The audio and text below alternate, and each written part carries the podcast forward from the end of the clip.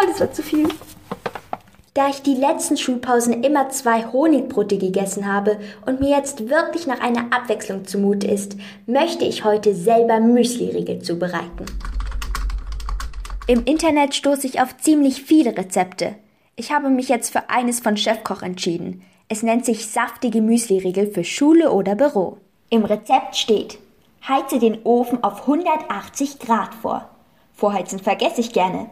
Deshalb schalte ich zuerst den Ofen ein. 180 Grad Umluft. Gerade habe ich zwei Äpfel gewaschen und die werde ich jetzt klein schneiden. Ebenso benötigt man 25 Gramm gehackte Mandeln und 25 Gramm Sonnenblumenkerne. Nun öffne ich die Tüte der Haselnüsse.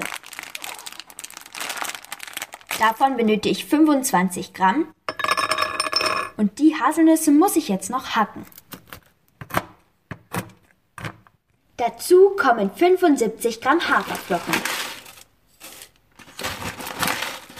Damit das Ganze nicht zu trocken wird, gebe ich 50 Gramm gewaschene Rosinen und 100 Gramm klein geschnittene Trockenpflaumen hinzu. Ich habe noch eine Prise Salz und zwei Esslöffel Honig hinzugefügt. Und nun verrühre ich die Masse. Oh, das klebt aber noch gar nicht so richtig zusammen.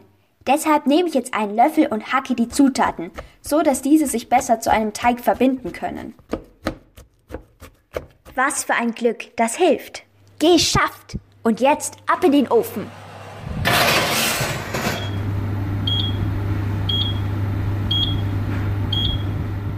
So, die 30 Minuten Backzeit sind nun um. Also nehme ich das Backblech aus dem Ofen und schneide die Masse in rechteckige Riegel. Mir gefällt das Rezept sehr gut.